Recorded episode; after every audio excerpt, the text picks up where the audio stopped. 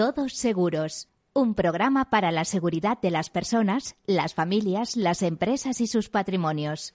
Un programa patrocinado por Mafre, la aseguradora global de confianza.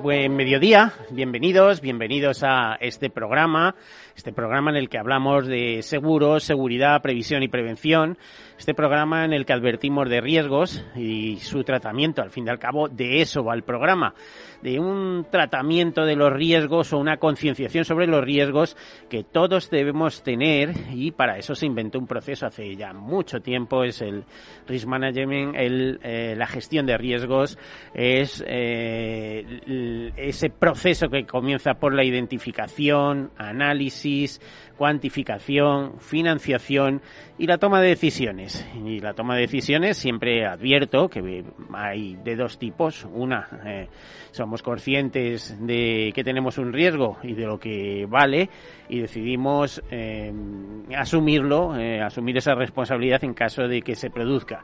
Hay otra manera que también supone asumir responsabilidad, por supuesto, pero nos puede aportar tranquilidad por lo menos en el aspecto financiero y de asesoramiento y en ese caso es transferir el riesgo eh, y, el, y el mejor sistema que se ha inventado, créanme, es el seguro. ¿Por qué? Porque por un precio conocido, denominado prima, por una prima de seguros, tenemos multitud de situaciones eh, cubiertas y además capacidad de indemnización. Por eso algunos seguros son obligatorios, con unos límites amplísimos, ¿no? Como es el caso de, del seguro de automóviles. Y bueno, mm, sin, sin más, fíjense si es interesante esto de los seguros obligatorios, que es la primera noticia que les traigo a colación. Tráfico testa al sector para el desarrollo de un seguro obligatorio a vehículos de micromovilidad. Nos comentan en exclusiva en el boletín diario de seguros. Dicen que las compañías son partidarias de establecer unos límites mínimos de aseguramiento proporcionales al riesgo. La Dirección General de Tráfico ha contactado con la Dirección General de Seguros y Fondo de Pensiones y con la Asociación de Empresarios del Sector UNESPA con el fin de valorar el diseño y desarrollo de un seguro obligatorio para los vehículos de movilidad personal o micromovilidad, según la nueva terminología. UNESPA, la Asociación de, eh, Aseguradoras y Reaseguradoras, eh, ya ha puesto manos a la obra y ha convocado un grupo de trabajo específico sobre micromovilidad para el establecimiento de un posicionamiento sectorial en cuanto al desarrollo de esta regulación. Entendemos con esa micromovilidad, pues patinetes, bicicletas, etcétera, etcétera. En la reunión se alcanzaron varias conclusiones, tanto en materia de normativa de circulación y seguridad vial como en relación con el desarrollo normativo de un seguro obligatorio de micromovilidad. Así se puso de manifiesto la necesidad de una regulación única para evitar la disparidad de normas existentes en las administraciones locales y autonómicas en cuanto a la necesidad de suscribir seguros de responsabilidad civil. También se considera que la regulación normativa debería centrarse exclusivamente sobre la garantía de responsabilidad civil frente a terceros, enmarcando su aseguramiento en la responsabilidad civil general, no auto, cuyo ámbito de cobertura se circunscribiría a la movilidad personal de estos vehículos. Se cree desde el sector que las sumas aseguradas, es decir, los capitales, deberían estar vinculadas al riesgo y, por lo tanto, establecerse unos límites mínimos de aseguramiento proporcionales al riesgo creado. Las compañías también, las compañías aseguradoras también consideran que debe buscarse una solución para todos los vehículos que puedan desplazarse en vías públicas siempre que no sean considerados vehículos a motor bajo la cobertura de seguro obligatorio de automóviles, el seguro que todos eh, conocemos como SOA. Bueno, una segunda noticia es que nos advierten, según publica Europa Press, que el 74% de los clientes eh, utiliza los servicios digitales de seguros menos de una vez al mes. más bien diríamos que cuando quieren contratar y cuando se produce el siniestro y poco más. Nos dicen que la educación, la banca y la alimentación son los sectores con los que más interactúan digitalmente los consumidores españoles. En el lado opuesto, seguros, viajes, telecomunicaciones, empresas de servicios eh, y suministros, sanidad y sector público figuran entre los que menos frecuencia de uso de canales digitales eh, se realiza por parte de los españoles. El estado global de la adaptación digital es el nombre del estudio realizado por McKinsey Company McKinsey Company, como les decía, recogido por eh, Europa Press. Eh, por Europa Press. Eh, la banca, por ejemplo, nos dice que es un sector que digitalmente inspira más confianza de los usuarios, que manifiesta en el sentido de que los datos se manejan de forma segura y que la empresa está bien protegida contra los ciberataques, frente al sector de los seguros, que es menos valorado en cuanto a la confianza. Por lo tanto, como ven, pues hay un poquito de todo en esta materia. Bueno, y otra noticia curiosa es que sabemos que las indemnizaciones a Granada en Granada por los terremotos de febrero alcanzaron una cifra importante. Se estima en un coste final en torno a los 16 millones de euros. Esos seísmos producidos en la provincia de Granada durante el mes de febrero dejaron eh, de momento 10.281 expedientes de siniestros desde de los que el Consorcio de Compensación de Seguros ya ha gestionado 8.633, es decir, el 84%. Las indemnizaciones aprobadas ya se sitúan en los 12 millones de euros, según se informa desde el Colegio de Mediadores de Seguros de Granada. Y como les comentaba, las indemnizaciones estarán en un entorno de los 16 millones de euros. ¿Ven por qué es importante tener un seguro? Es que decimos, bueno, no va a pasar nada. Usted es capaz de asegurar las consecuencias de un terremoto y si ocurre, ¿eh? y si se queda sin vivienda, ¿eh? Eh, asume ese riesgo con, con, con, sus ahorros o con su capacidad de endeudamiento, por favor, sean inteligentes y hagan un seguro por lo menos para algunas cosas. Bueno, y una crítica eh, fuerte es, eh, por ejemplo, hay quien piensa que el ahorro de los hogares españoles sigue siendo insuficiente.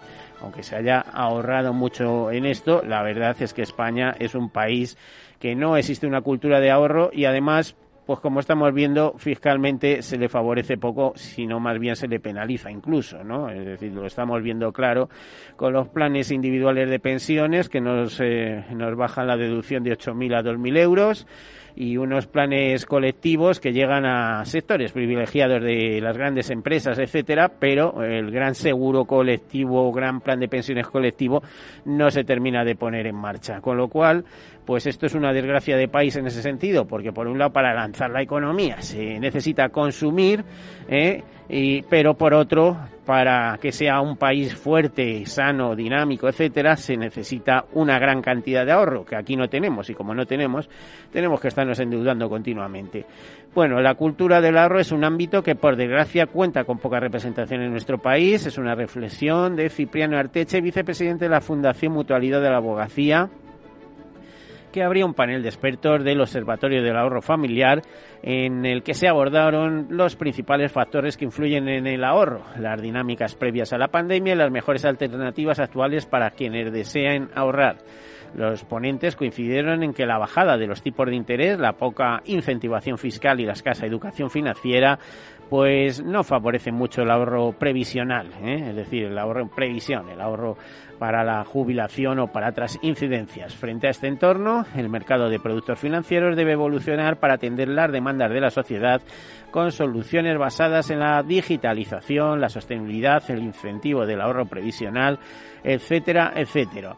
Y dos noticias más por, en este sentido. Las aseguradoras o los asegurados de salud valoran la sanidad privada mmm, bastante bien en el sentido que le dan un 7,15 sobre, sobre 10. Eh, así se puntúa. Sin embargo, los médicos, por otro lado, denuncian la presión de las aseguradoras en cuanto a los precios que les pagan. Concretamente, la Organización Médico Colegial ha analizado la situación de los médicos desde el ámbito profesional y jurídico, lamentando prácticas como la exclusión de los cuadros médicos casi siempre a la conveniencia de las aseguradoras o los acuerdos colusorios de tipo vertical entre aseguradoras médicas y grupos hospitalarios, por los que se exige a los facultativos exclusividad o colaboración necesaria.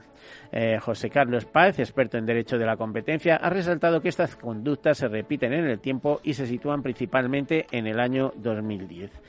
Bueno, pues estas y otras muchas noticias. Créeme que hoy traía un montón de noticias, pero si seguimos con noticias nos vamos a comer el programa y tenemos un tema muy interesante. De hecho, al otro lado de los micrófonos, al teléfono, tenemos a José Manuel mm, Jiménez Rodríguez, director del Instituto Santa Lucía.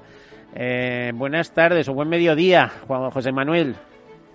Buen mediodía, Bueno, bienvenido. A ver, eh, hace ya al menos dos años que no tomamos contacto con la emisora, con el Instituto Santa Lucía, si mal no recuerdo, más repasaba y creo que en, que en 2019 estuviste por aquí con nosotros, pero nos interesa, desde aquel momento no ha dejado de evolucionar y no habéis dejado de trabajar. Desde eh, el último libro que presentasteis hasta cosas que estáis haciendo de manera muy curiosa como ese pensionómetro, etcétera, etcétera. Antes que nada, cuéntame qué es el Instituto Santa Lucía y qué y cuál es su objetivo, cuáles son los fines que, que os llevan. Pues mira, el Instituto Santa Lucía es una plataforma de investigación y de debate de Santa Lucía Seguros. Se focaliza sobre todo en potenciar el conocimiento de la educación financiera, la sostenibilidad de las pensiones. Pero poco a poco estamos evolucionando, queremos abrir nuestra visión y de hecho hemos incorporado eh, nuevas personas dentro de, nuestro eje central, que es nuestro foro de expertos. Nuestro foro de expertos es un grupo de expertos independientes eh, que, eh, que emiten opiniones acerca de todos estos temas y queremos hablar también de cuidados de la reanudación. Para eso hemos incorporado eh, a Maite Sancho, una experta en, estos temas. Queremos hablar eh, de mayores, queremos hablar de, eh, sostenibilidad de las finanzas, queremos hablar de, innovación. Para ello tenemos también a, Mercedes Valcárcel. En definitiva, queremos ampliar nuestra visión, aunque queremos seguir siendo referentes en todos los conceptos de educación financiera y sostenibilidad de las pensiones. Bueno, eh, ¿desde cuándo el Instituto Santa Lucía? Porque vosotros sois herederos del Instituto Aviva, que salió con mucha fuerza. Tú en concreto estabas de director en uno y en un momento determinado, tras eh, ese movimiento de consolidación por lo que Santa Lucía se hace con los activos de Aviva aquí en España, eh, cambia el nombre y seguís más o menos con las mismas funciones, pero por lo que nos estás comentando, ampliadas, ¿no? Sí, pues fíjate, eh, estaba recordando esta mañana que ya llevamos 10 años de, instituto, eh, inicialmente, como tú bien decías, a Viva, y a partir del 2017, eh, con la incorporación del negocio de Aviva, uh, de seguros de vida a Santa Lucía, pues Santa Lucía cree en el proyecto, lo potencia eh, y lo amplía, como, como estamos viendo. Diez años donde, bueno, pues tú recuerdas que pocos hablábamos de la sostenibilidad de las pensiones, eh, ahora se habla muchísimo, se habla muchísimo de educación financiera. Nosotros yo creo que fuimos, eh, junto con algunos programas como el vuestro, eh, pioneros y ahora consideramos que hay otros temas también, como pues el, talento senior, como como los cuidados de, de, los mayores, como la innovación, etcétera. Y ahí estamos desde 2011 y desde el 2017 con Santa Lucía. Bueno, es que ahora se ha puesto de moda el término ese de silver economía, ¿no? La, la economía de, de, de, la gente de eh, gente mayor eh, y no tan mayor, ¿eh? porque los jubilados hoy en día ya no son tan mayores en la mayoría de los casos. Cuidado, ¿eh? Cuidado que aquí aparecen lo que en vuestro instituto sobre y en, y en otros centros han estudiado. Cuidado con diferenciar la edad cronológica, es decir, el año que nada, que naces, con la edad biológica, que es eh, la edad que te corresponde responde en función del estilo de vida que has llevado y etcétera, etcétera. Incluso últimamente eh, una nueva edad, que es la edad inmunológica, ¿no? que parece ser que coincide bastante con la edad biológica, que no es la cronológica. O sea, es decir, hasta tres tipos de edad de edades se han identificado eh, pero lo que sí hay es un gran debate con el tema de las pensiones. Además, estamos viendo cosas nuevas. Por ejemplo, desde el gobierno, desde nunca en la vida, o por lo menos yo últimamente no recuerdo, eh, con jubilados en la familia, que eh, la directora general de Seguridad Social, por ejemplo, en este caso, el director en su momento, pero vamos, que se, eh, se dirigiera seis meses antes de a las personas que se van a jubilar, que entran en edad de jubilación, para decirle que piensen otras fórmulas, por ejemplo, en la jubilación de morada o en la jubilación activa, pero ojo, curiosamente solo destacan la jubilación activa cobrando el 50%, la de, la de cobrar el 100% creando un puesto de trabajo, de esa, esa está como, como olvidada, parece que no les interesa mucho, etcétera. Es decir, hay inquietud en el gobierno porque eh, viene una gran losa y una carga tremenda, eh, de hecho, pues yo creo que dentro de los eh, presupuestos generales del Estado la partida de pensiones es la principal partida, va a seguir creciendo en el PIB, Tampoco es que sean pensiones para tirar cohetes en este país, sabiendo que están eh, mm, o sea, tienen determinados topes, aunque eso sí, ¿eh? no, desde todas las instancias no nos cansamos de, o no se cansan de decir que son las más generosas de Europa, que siguen cubriendo el 80% de, de los salarios de cuando se están activos, etcétera, ¿eh? pues sin tener muchas veces en cuenta que el problema es que en este país no se gana demasiado. ¿eh? el sueldo medio es una cosa, pero lo que gana la mayoría de la gente, pues es otra. No sé cómo lo ves, porque mm, yo creo que vosotros incluso habéis cambiado vuestro discurso. Erais unos grandes defensores de de bueno de, reformas en profundidad de las pensiones y yo creo que ahora mismo mm, vais admitiendo más la, la diversidad que hay en, en, este mundo tan complejo y la apuesta por, por, por ese segundo pilar privado en la empresa, aunque parece que el gobierno quiere ir por ahí y fomentar ese ahorro, desde luego, mm, crear una seguridad social paralela no parece lo mejor, ¿no? No, sé qué opinas al respecto, José Manuel. Y bueno, nosotros eh, tampoco, no, no hemos cambiado mucho nuestro discurso. Eh, en primer lugar, yo creo que eh, pensiones eh, está en el centro del debate. además, ahora, oye, se ha aprobado a finales de noviembre del año pasado bueno, una serie de recomendaciones en el Congreso por una amplia mayoría. Eso nosotros estábamos pidiendo ese, ese consenso dentro de, de la del plan de recuperación y transformación de, resiliencia también van una serie una serie de reformas eh, hay que hacer la seguridad social eh, sostenible. Nosotros consideramos que es muy importante que la seguridad social sea sostenible. La seguridad social va a existir siempre y no tenemos que ser agoreros en ese sentido. no no yo tengo la misma convicción. lo que no se sabe es lo que va a cobrar la gente pero existir va a existir.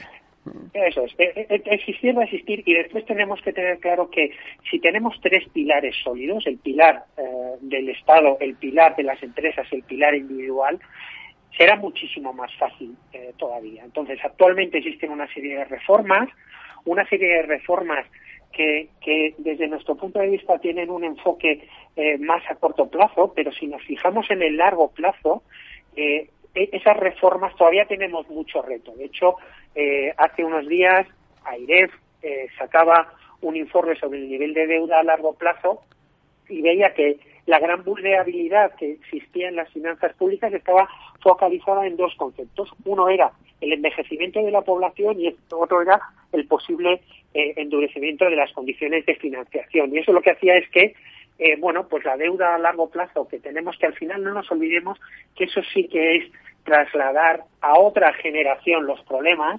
Eh, eh, la, deuda, bueno, pues podría llegar hasta un 165. Nosotros consideramos que muy importantes los tres pilares, que se están haciendo reformas, pero que todavía tenemos muchísimos retos a largo plazo para hacer más reformas estructurales. Bueno, pues si alguien conoce el tema, yo creo que es el ministro Escriba, que para eso dirigía o presidía la, la, IREF, ¿no? Eh, eh, o sea, es decir, conocedor del tema es. Ahora, mm, meterle mano no debe ser nada fácil. Y eso que eh, a finales de mayo leíamos que el gobierno ha llegado a un acuerdo para reformar o que, vamos, alcanzó un acuerdo político con patronales y sindicatos sobre las líneas maestras de la reforma de las pensiones, es decir, que cuenta con el visto bueno de UGT comisiones, COE, eh, a los grandes ejes de esa reforma. ¿eh? Y, bueno, mm, también eh, tenemos algunas declaraciones del Banco de España pero que vamos a dejar para después porque nos tenemos que ir a, publicidad. Así que luego hablamos de lo que Óscar Arce, director general de Economía y Estadística del Banco de España, manifestó respecto a las pensiones y a la tasa de dependencia de, en, este sentido, la tasa de, Bueno, vamos a ver cuántos trabajadores se necesitan para eh, sostener las pensiones. Venga, hacemos una breve pausa, enseguida continuamos.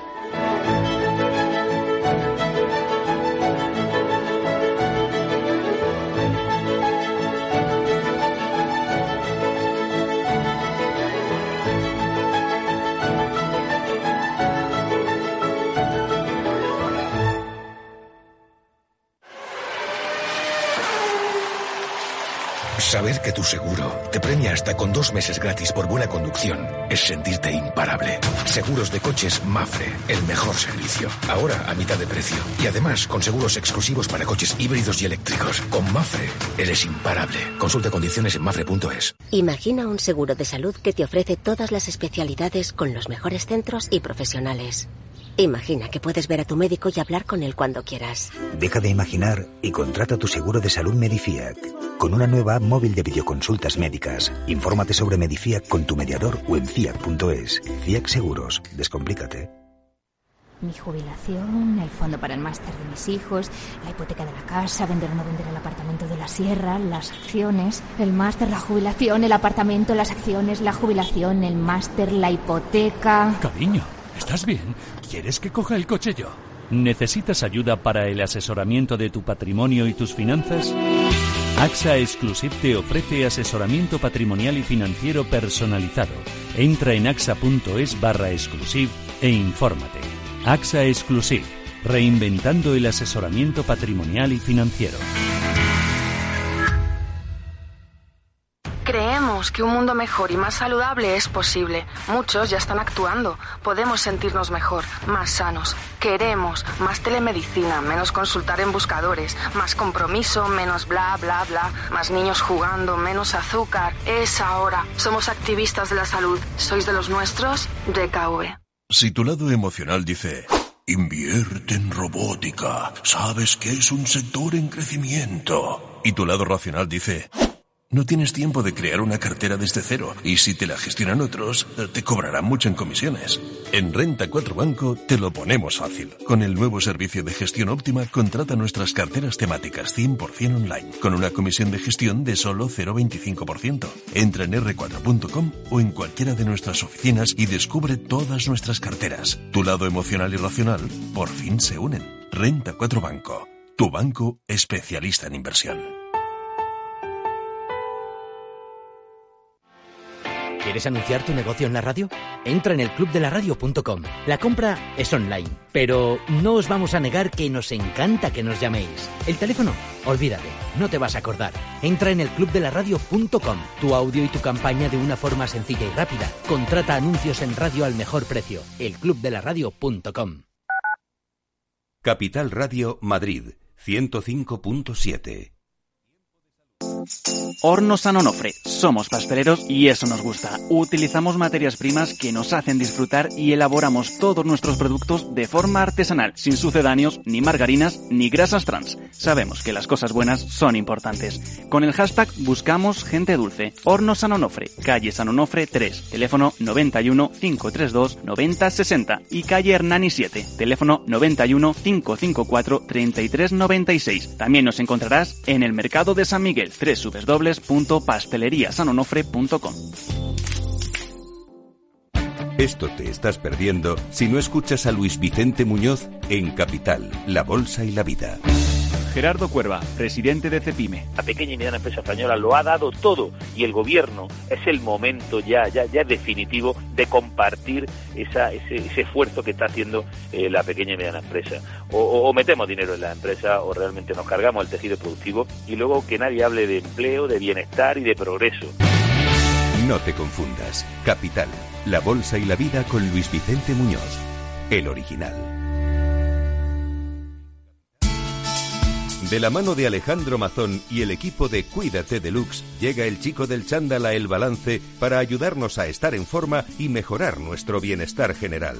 Los miércoles a las ocho y media de la tarde en El Balance. Capital Radio. ERTES, ERES, teletrabajo, conciliación, reforma laboral, horario flexible, temporalidad. Nuestro país tiene una tasa de paro muy elevada y la tasa de temporalidad es también muy alta.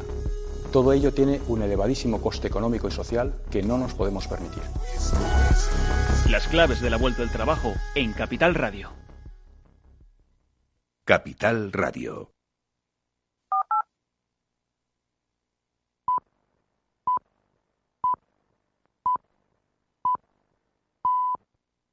Todos seguros. Un programa patrocinado por Mafre, la aseguradora global de confianza. Bueno, pues aquí continuamos. Me ha dado tiempo a ver algunas frases que me gustaría subrayarles antes de retomar la interesantísima conversación que tenemos con el director del Instituto Santa Lucía. Bueno, les voy a subrayar, por ejemplo, unas, eh, una, una frase de Fernando Ariza, director general adjunto de la Mutualidad de la Abogacía, que eh, lanzaba con, con, hace unos días con efecto de, del o en el momento de la ah, mm, a ver, la puesta en escena del panel de expertos del Observatorio de Ahorro Familiar.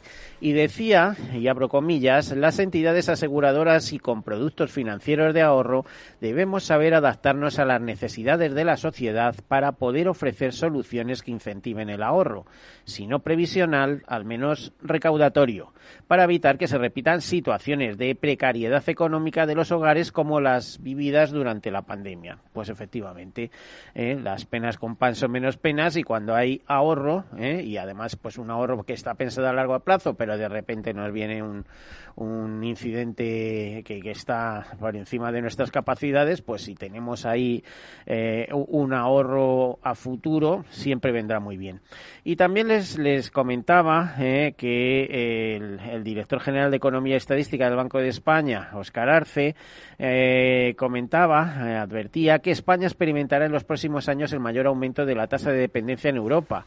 Por cada tres personas en edad de trabajar en 2050 habrá casi dos mayores de 65 años. Ojo, que a lo mejor esos mayores de 65 años están trabajando, porque lo que hay que incentivar no es solo la jubilación demorada, sino un poco la jubilación activa. Yo creo, en más de una ocasión he comentado en este programa, eh, yo tengo familia directa viviendo en Estados Unidos, que allí los jubilados a partir de 70 años eh, cobran su jubilación y pueden trabajar todo lo que quieran sin que nadie le ponga objeciones. Eh. No como aquí, que sí que te las ponen. Bueno, pues durante su participación, me refiero de Oscar en, un foro de Fundación Edad y Vida, detalló que entre 2010 y 2060 se producirá un aumento de 34 puntos porcentuales en la tasa de dependencia. Como comparativa, entre 1960 y 2010 se produjo un aumento de 12 puntos porcentuales, o sea, 34 puntos de entre 2010 y 2060 frente a 12 puntos entre 1960 y 2010. Eh, dice Oscar Arce, o dijo Oscar Arce en este caso, nunca hemos vivido una aceleración de la tasa de dependencia de este tipo, que augura grandes retos económicos en el envejecimiento. Esta situación se debe a la alta esperanza de vida, la baja natalidad y también al efecto temporal del flujo de los baby boomers durante los próximos años. Arce señaló que el gasto en pensiones aumentará significativamente si se mantienen los determinantes del sistema actual. En concreto, la evolución, de, la evolución demográfica implicaría un aumento del gasto en pensiones entre 0,47 y 12,2 puntos porcentuales del Producto Interior Bruto en 2050. La disyuntiva entre tasa de beneficio y contribuciones al sistema de pensiones será más, desfavorable que en el pasado, afirmó. Bueno, y aquí retomamos la conversación con el director eh, general del Instituto de Santa Lucía, José Manuel Jiménez Rodríguez. Eh, bueno, las frases que he comentado, pero me parece que vosotros estáis trabajando en ese ámbito, ¿no? Sí, sí, sí. A ver, eh, Oscar Arce además eh, habla de, de, de que de, este, de, esta tasa de, de, dependencia, de ese incremento de la tasa de dependencia, va a afectar también eh, no solo a las pensiones, sino va a afectar al consumo, va a afectar al empleo, va a afectar a los salarios y coincide coincide con la visión que tiene eh, la IREF, eh, que lo que nos está diciendo es que esa alta tasa de dependencia, si no hay ingresos adicionales dentro del sistema de pensiones, puede llevar la, deuda en 2050 a niveles de 165% que tendrán que pagar eh, la generación venidera. Eh, la IREF eh, es la institución donde anteriormente estaba de presidente el actual ministro de Seguridad Social. Y ah, las, las, ideas y los planteamientos que inicialmente lanzó en, en, a principios de 2019 son los que poco a poco se están implantando las reformas actuales. El primer objetivo es reducir la deuda eh, que tiene actualmente la, la, seguridad social. Y para ello lo que se está haciendo son, eh, bueno, tres cosas. Una, se están eh, quitando gastos impropios, gastos que no eran del sistema, eh, traspasarlos a, otro sitio. Traspasarlos no quiere decir que se dejen de gastar, sino traspasarlos. Por otro lado, eh, se está intentando, lo que se está haciendo es traspasar ingresos de las cuotas de desempleo, ir traspasándolas también aquí a, la, a, los ingresos de la seguridad social e intentar aumentar eh, la edad de jubilación. Intentar aumentar la edad de jubilación, uno, a través de eh, eh, no incentivar las eh, jubilaciones anticipadas y potenciar las eh, demoradas. Nosotros creemos que, bueno, concepto de gastos impropios, bueno, pues habría que algunos conceptos, pero la idea general es buena. Quitar ingresos de desempleo, lo que estamos haciendo es trasladar el problema a otro, a otro lado, porque estos serían ingresos impropios y estamos generando más, deuda y obviamente todo lo que sea ampliar la, la, la edad de jubilación es bueno tanto a corto como a medio como a largo plazo, porque como bien indicábamos, cada vez habrá menos gente eh, en edad de trabajar y habrá que aprovechar el talento eh, senior. Lo que consideramos es que no se está teniendo en cuenta un concepto muy importante, que es el déficit actuarial con el que entran las pensiones eh, en el sistema. ¿Qué quiere decir esto? Que todos los eh, jubilados que, entran en el sistema han hecho menos aportaciones del dinero que van a recibir. Y eso lo que hace es que a largo plazo el sistema eh, tenga que tener reformas estructurales para equi equilibrarlo. Y esto, en definitiva, es lo que nos está diciendo el Banco de España y lo que nos está diciendo eh, la IREF, que a largo plazo eh, el sistema necesita, y además también nos lo está diciendo el, el último informe del Plan de España 2050, eh, donde eh, nos decía que tiene que haber mecanismos eh, constantes para ir adaptando eh, la situación de, de, este déficit de la, de la seguridad social. Con lo cual, consideramos que es importante reducir el déficit a corto plazo, pero hay que poner las acciones adecuadas para que esa tasa de dependencia no sea un lastre a largo plazo y no sea un lastre que yo creo que nos estamos olvidando de eh, nuestros jóvenes y de una equidad intergeneracional. Bueno, eh, la verdad es que la clave, pienso, no sé si compartirás ese pensamiento, está en la economía. Es decir, si hay una economía dinámica capaz de crear puestos de trabajo, de atraer puestos de trabajo, de... Eh, iba a decir atraer talento, pero es que me hace gracia el tema de atraer talento. O sea, la, la, la, el polo de atracción del talento debe estar fuera de nuestras fronteras, porque es donde se marcha todo el mundo, vamos, empezando por mis sobrinos, ¿no? Como aquel que dice. Eh, es decir, si, si somos capaces de enderezar la economía y hacerla crecer y potenciarla, etcétera, pues con eso se conseguirían muchos efectos. Eh, por ejemplo, eh, reducir déficit de seguridad social, por ejemplo, recibir déficit estructural de la, de la economía, porque que, con su crecimiento eh, no supondría, como suponen en estos momentos, el 120%, sino que el déficit bajaría.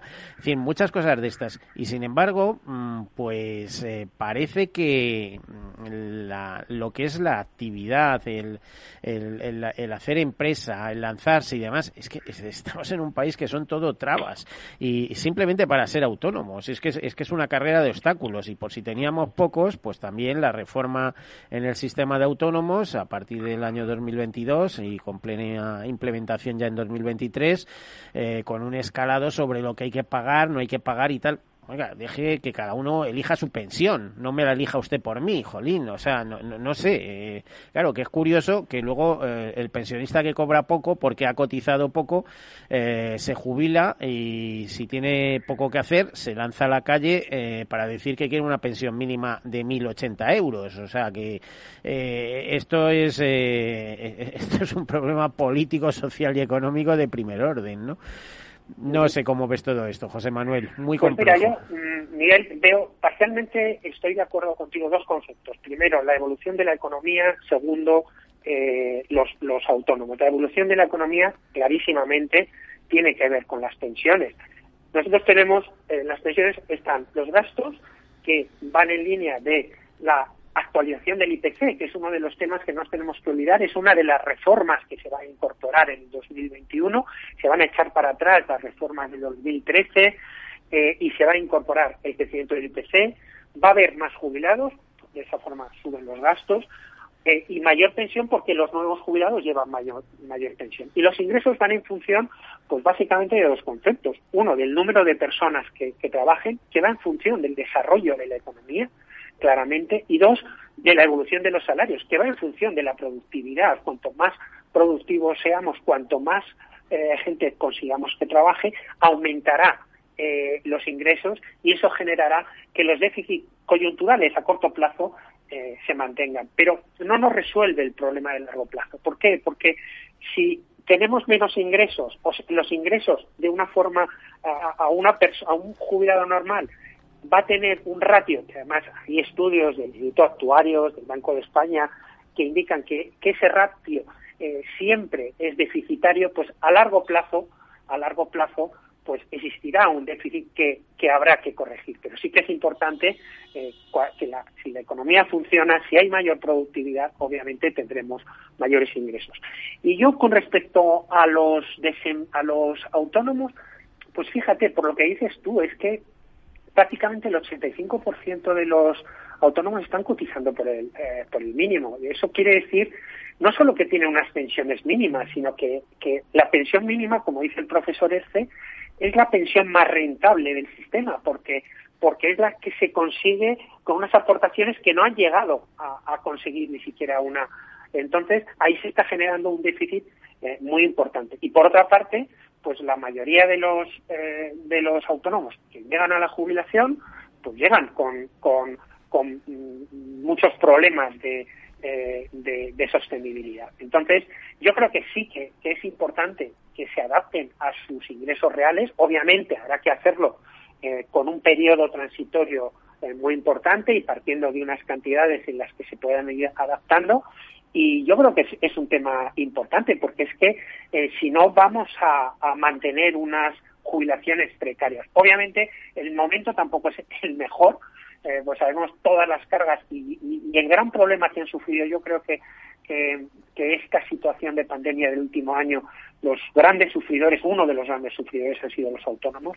No es el mejor momento, pero como concepto nosotros sí que lo sí que lo entendemos. José Manuel, ¿no piensas tú que todas estas medidas eh, y sobre todo estas tres grandes medidas, como decías, quitando los gastos impropios de seguridad social, traspasar ingresos de desempleo al sistema o aumentar la edad de jubilación, que ya vemos que hay una auténtica batalla a ese respecto con incentivos y desincentivos respectivamente, no deja de ser un nuevo parcheo, que esto no va a ir a ninguna parte, que dentro de dos años estamos otra vez hablando de lo mismo, porque vamos, es que eh, después de la reforma de 2011 y, la siguiente de 2013, eh, pues es que no se ha dejado de hablar del tema y realmente estamos en el punto de partida. Y además, ah, vamos a ver, eh, esto de la planificación financiera en pensiones es la cosa más loca que existe. ¿eh? O sea, gente, por ejemplo, de mi edad que en su momento eh, confió en que en la pensión se tomarían los 15 últimos años eh, de cotización, pues de repente te ves defraudado y te pasan a este año serán 24, el próximo 25 y el que planifique para los 25 últimos años pues le dirán que es 35 toda la vida laboral. Eh, pero bueno, no hay una manera de tener una certeza dentro de la incertidumbre con todo esto.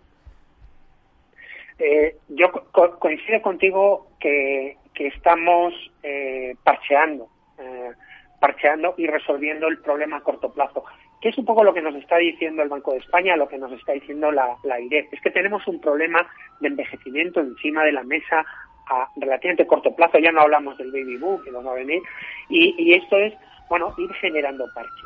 Eh, ir generando parches y tenemos que ver eh, el enfoque de, una solución de una solución global eh, si, si lo que realmente es queremos mantener eh, que yo considero que no hay que tocar obviamente ni el nivel adquisitivo ni, ni los ingresos de los jubilados actuales pero sí que tenemos que pensar en los futuros, qué es lo que queremos del sistema. ¿Queremos que se siga de la misma forma? Pues tendremos que buscar ingresos adicionales y esos ingresos lo que no nos puede servir es lo que está ocurriendo ahora, que es que lo que estamos haciendo es coger ingresos impropios de otro lado eh, y hacer un agujero en otro en otro sitio para que nuestros jóvenes lo sigan lo sigan pagando. Y yo estoy de acuerdo que eh, nos decías, bueno, todos los cambios que se han producido en las pensiones y en los seguros. Fíjate, en los, en los seguros, en los planes de pensiones, los cambios a lo largo del tiempo de, de bueno, tremendo, ¿eh? Desde eso, desde incentivos fiscales a que prácticamente desaparezcan, vamos, o sea, eso, tremendo. Y, y, y, da la sensación de que desde, desde,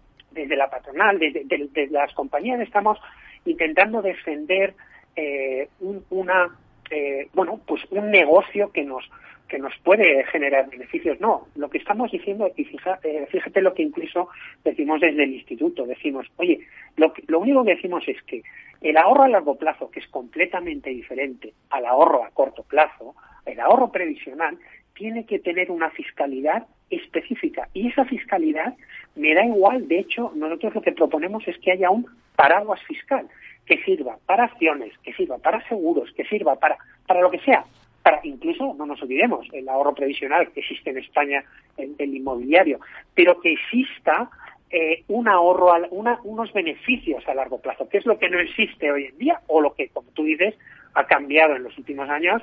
Bueno, es que no sabes a, a lo que atenerte. Nosotros queremos ahorro previsional, medidas fiscales paraguas para todo el mundo, no pasa nada, siempre que este producto sea a largo plazo, que tenga unas medidas fiscales que hoy no existen. Hoy tú inviertes y no sabes si te tienes unas eh, ventajas a corto, que a medio, que, que a largo. Has visto en planes de pensiones cómo te las quitan, ¿no? También. Que nos han recortado. Sí, eso es, o sea, pero no ahora, no, sino antes que, que tenías una reducción y la reducción te la van quitando, etcétera, eh, cuando cobrabas en forma capital, una especie de locura. Bueno, mm, al final, el ahorro previsional en España, mm, seguro que te sabes tú más eh, mejor que yo las cifras, pero estamos hablando, digo previsional, ¿eh? o sea, planes y fondos de pensiones y seguros de vida, pues mmm, metiendo mutualidades y demás, puede estar entre 300 y 400 mil millones pero es que en Francia eso se va a 2,5 billones de euros. Es que, como digo yo, eso es el aceite que, que, mueve toda la economía. Es que invierte en todas partes. Entonces, si no tenemos, aquí no hay inversión que valga, ¿no? Eh, entonces, eh, yo, yo creo que cualquier gobierno, cualquier gobierno, su primera tarea debía ser incentivar ese ahorro previsional. Si las tasas de ahorro, los países más ricos son los que mayores tasas de ahorro previsional tienen. Me refiero a Estados Unidos, Suiza, Reino Unido, Inglaterra, Japón. Ahí es donde está la masa de dinero. Y sin embargo, ahora se anuncia que vamos a crear un plan de pensiones eh, enorme para la pyme, para no sé qué. Pero, pero, pero, pero no hay dinero. O sea, es que, es que, a ver, es que cuesta mucho ahorrar en este país y encima, encima te lo penalizan, ¿no? Y bueno, si no se lo claro, penaliza sí. a, a, la entrada se lo deduzco con, con cuatro euros, pero a la salida se lo voy a penalizar a base de bien. Hombre, esto no es serio, no sé cómo te diría. Y, y, y fíjate, ¿eh? yo creo que, que eh, todos mm, pensamos, y nosotros desde un primer momento, oye, hay que mantener los tres pilares eh, fuertes y, y, equilibrados. Potenciar el segundo pilar, por supuesto, es muy importante. Pues es lo que se quiere hacer eh, ahora, ¿no? En teoría, ¿no? Eso es, eso es, es, es, lo que se quiere hacer y de hecho, bueno, las predicciones es pues pasar de los 2 millones actuales a 13 millones en el dos, 2030. Tenemos que tener en cuenta que este ahorro previsional... Te refieres a personas que ahorran, porque... A, persona, a, a personas que están dentro de, de los planes de empleo. De, de planes de pensiones de empleo colectivos de este tipo, ¿no? De más o menos, sí. Pero estamos hablando de dos millones que podrían ser privilegiados a pasar a 13 millones. Pues entre tú y yo no va a costar ni nada. Claro, es, es, es, muy ambicioso y es muy ambicioso y lo, que tenemos es que echar la vista atrás y, decir, bueno, es que llevamos desde el 1987 con la ley de planes de pensiones y, entre, entre medias eh, sabemos que ha habido eh, actualizaciones de, compromisos por pensiones, obligatoriedad de, incluir compromisos por pensiones. Y tenemos dos millones. Eh, bueno, ¿qué vamos a hacer para llegar a los 15 millones?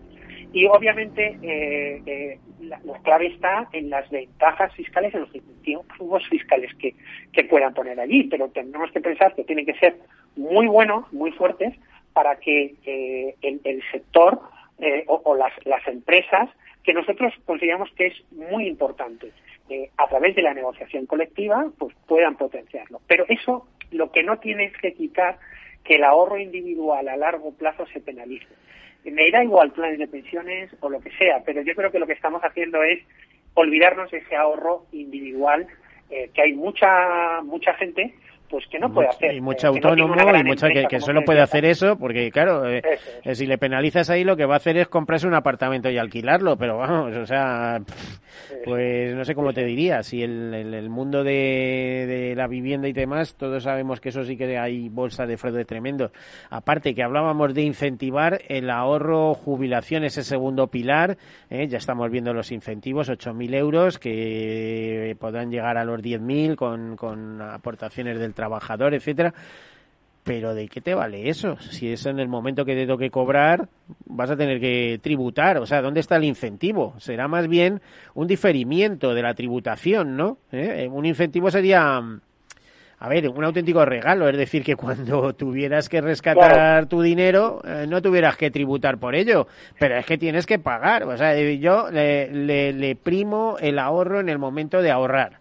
¿Eh? pero tenga en cuenta que cuando vaya a cobrar va a tener que pagar y además lo que cobre ahí se le va a sumar al otro y encima va a tener que hacer siempre la declaración de la renta eh, porque va a tener dos pagadores y bueno, en el momento que el segundo pagador pasa de 1.500 euros, creo que ya tal. O sea, es decir, es que, es que eh, esto no tiene ni pie ni cabeza. Esto al final la gente empezará a darse cuenta de, pues, pues como esto es de libre inscripción, pues que se suscriba eh, no sé claro, Y, esa yo creo que, Miguel, es una, un poco la clave de, de esta reforma que debería estar en el primer semestre del 2022. Es qué incentivos fiscales se van a dar a las empresas y a los empleados para que no sea un mero diferimiento, sino que sea algo que sea interesante tanto para la empresa eh, como para para el, el, trabajador. Pero aún así, bueno, pues eh, aún así eh, existe un tercer pilar desarrollado en todas las en todos los países desarrollados entre ellos obviamente Europa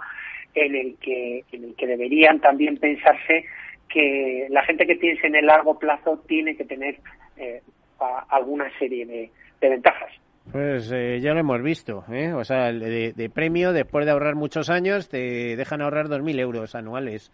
O sea, es en, el tema de los seguros de vida, a ver, en forma de, eh, bueno, en los planes de pensiones y en, y en, los seguros de vida en la fórmula equivalente a planes de pensiones, ¿no?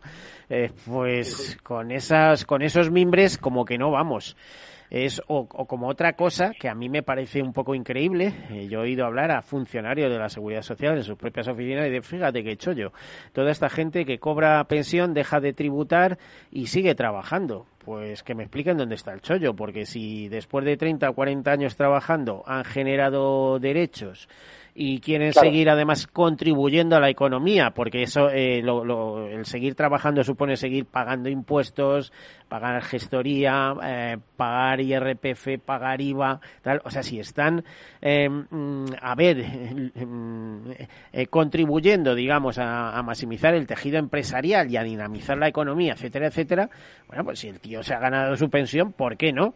¿Por qué vamos a hacerlo incompatible o le vamos a poner dificultades o vamos a hacer, como han hecho hace cuatro días, de subir la cuota de solidaridad del 8% al 9% y luego llegará al 10 y llegará lo que sea. Es decir, desincentivan, mm, son todas medidas desincentivadoras de la iniciativa empresarial. Hacen falta emprendedores, sí, pero será en otro país, porque aquí parece que no hacen falta, vamos, aquí parece que sobran. En ¿O fin. por qué no pueden recibir el, el, el 100% como reciben los autónomos que tienen empleados también, ¿no? Pues, pues si te estaba diciendo que en Estados Unidos es así, o sea, es decir, a partir de los sí, sí, 70 eso años, tal, o empezar con unos pocos años, eh, decir, bueno, mire, eh, a partir de los 65, si sigue trabajando, pues a lo mejor tiene que hacer una contribución tal y cual, pero a partir de 60 queda, eh, 70 queda liberado. Pero ¿cuántos, eh, si la edad media en este país de los hombres es 80 años, o sea, mm, y, y si encima están contribuyendo, yo que sí, debía haber fórmulas más pensadas que yo creo que no las hay, no sé qué pasa con estas cosas, ¿no? Eh, parece que, que ha llegado la revolución, que todo va estupendo y es un follón. Bueno, pues eh, José Manuel, última reflexión, porque nos tenemos que ir. ¿eh? Muy bien. pues, No, digo tuya, eh, tuya. Última refusión eh, que, que me hagas en medio minuto. Ah, bueno, pues mira, yo te, te hago una reflexión muy, muy clara. Creo que Rápido, muy por favor. importante. que- ¿Perdona? Rápido, rápido. Y rápida. Pacto de Toledo, eh, muy importante eh, que se haya aprobado y que se haya aprobado con, con consenso. Quizás las recomendaciones y lo que las reformas del, del gobierno son excesivamente optimistas y que tenemos que seguir pensando porque nuestra tasa de dependencia a medio plazo va a ser alta y tendremos que seguir repensando con reformas estructurales de la seguridad social Bueno, y pues acompañarla de, de medidas de, de segundo y tercer pilar. José Manuel Jiménez Rodríguez, director del Instituto Santa Lucía, muchísimas gracias por estar aquí con nosotros en este interesante Muchísimas debate. gracias. Gracias. A todos ustedes, como siempre, sean seguros. Hasta la próxima.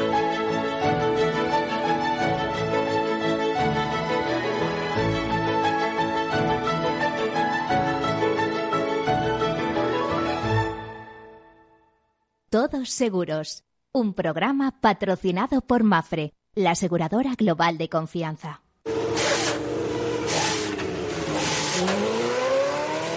Saber que con tu seguro te recogen y entregan tu coche reparado es sentirte imparable. Seguros de coches Mafre, el mejor servicio. Ahora a mitad de precio y con la facilidad de pagarlos mes a mes. Con Mafre eres imparable. Consulte condiciones en mafre.es. ¿Qué opinas del chalet de la playa? ¿Que no es momento de vender? ¿Y qué fondo es mejor para el máster de Laurita y Juan? Ok, ¿y si me pasa algo, qué hacemos con la hipoteca? ¿Con quién hablas? ¿Me dejas dormir? Con nadie. Menos consultar con la almohada y más asesoramiento profesional. AXA Exclusive te ofrece asesoramiento patrimonial y financiero personalizado. Entra en axa.es barra exclusive e infórmate. AXA Exclusive, reinventando el asesoramiento patrimonial y financiero. Sí, sí quiero. Quiero tener siempre disponible a un buen equipo de abogados. Quiero tener un servicio telefónico de asistencia jurídica ilimitado. Quiero expertos que defiendan mis derechos como consumidor y como ciudadano. Quiero ARAC. ARAC. Lo nuestro es defender lo tuyo. Contáctanos en arac.es en el 992 2095 o consulta a tu mediador. Amaneces antes que el sol y conviertes la tierra en frutos y superas plagas y tormentas y viento, granizo y cada día empiezas de nuevo. Eres de una naturaleza especial, por eso hay un seguro especial para ti. Y ahora es el momento de contratar tu seguro de cítricos. Agroseguro, más que un seguro. Ya no estamos en la era de la información, estamos en la era de la gestión de los datos y de la inteligencia artificial. El tratamiento inteligente de estos datos proporciona un valor enorme a las empresas en sus procesos de negocio. En Piper Lab ayudamos a nuestros clientes a tomar decisiones de negocio basadas en datos. Escúchanos todos los lunes en el espacio de Big Data de Capital, la Bolsa y la Vida. Tu radio en Madrid 105.7, Capital Radio. Memorízalo en tu coche. Disfruta de la mejor cocina gallega en Montes de Galicia. Todo un clásico moderno en el barrio de Salamanca. Disfruta de la variada dieta atlántica, de las mejores carnes y pescados tratados con respeto y transparencia y regados con una de las mejores bodegas de la zona. En grupo, en familia o en pareja, Montes de Galicia te ofrece el espacio perfecto en cada ocasión. Mus. Mus. Mus. Sinesio. Te toca, Sinesio. ¿Qué pasa? Oye, Sinesio, no, ¿qué, ¿qué te pasa a ti? Que te veo muy onnubilado, que no te veía yo así de ausente desde que te prometiste con la maruja. Si es que tengo un aparato que me resuelve todas las dudas, estoy a la última en los mercados. Anda, mira, ya está Sinesio con sus inventos. Sinesio el ingeniero. Atiende, Paco, mira lo que he descubierto. Alexa, Ponme Capital Radio, maja. Te damos la bienvenida a Capital Radio. Puedes escuchar la señal en directo o nuestros mejores audios en formato podcast. Directo o podcast. ¿Qué quieres escuchar? Ponme los podcasts, Alesa. Has elegido podcast. Vas a escuchar las noticias de Capital Radio. Con esto, Paco, vamos a echar el órdago a los mercados. Natural. En el restaurante Gaztelubides somos rigurosos con la selección del producto para crear recetas imaginativas que acompañamos de una bodega generosa y brillante y de nuestra magnífica terraza durante todo el año. Restaurante Gaztelubide, carretera de La Coruña, kilómetro 12200, La Florida. Teléfono 91 372 8544. Una recomendación del programa gastronómico Mesa y Descanso. Capital Radio, la genuina radio económica.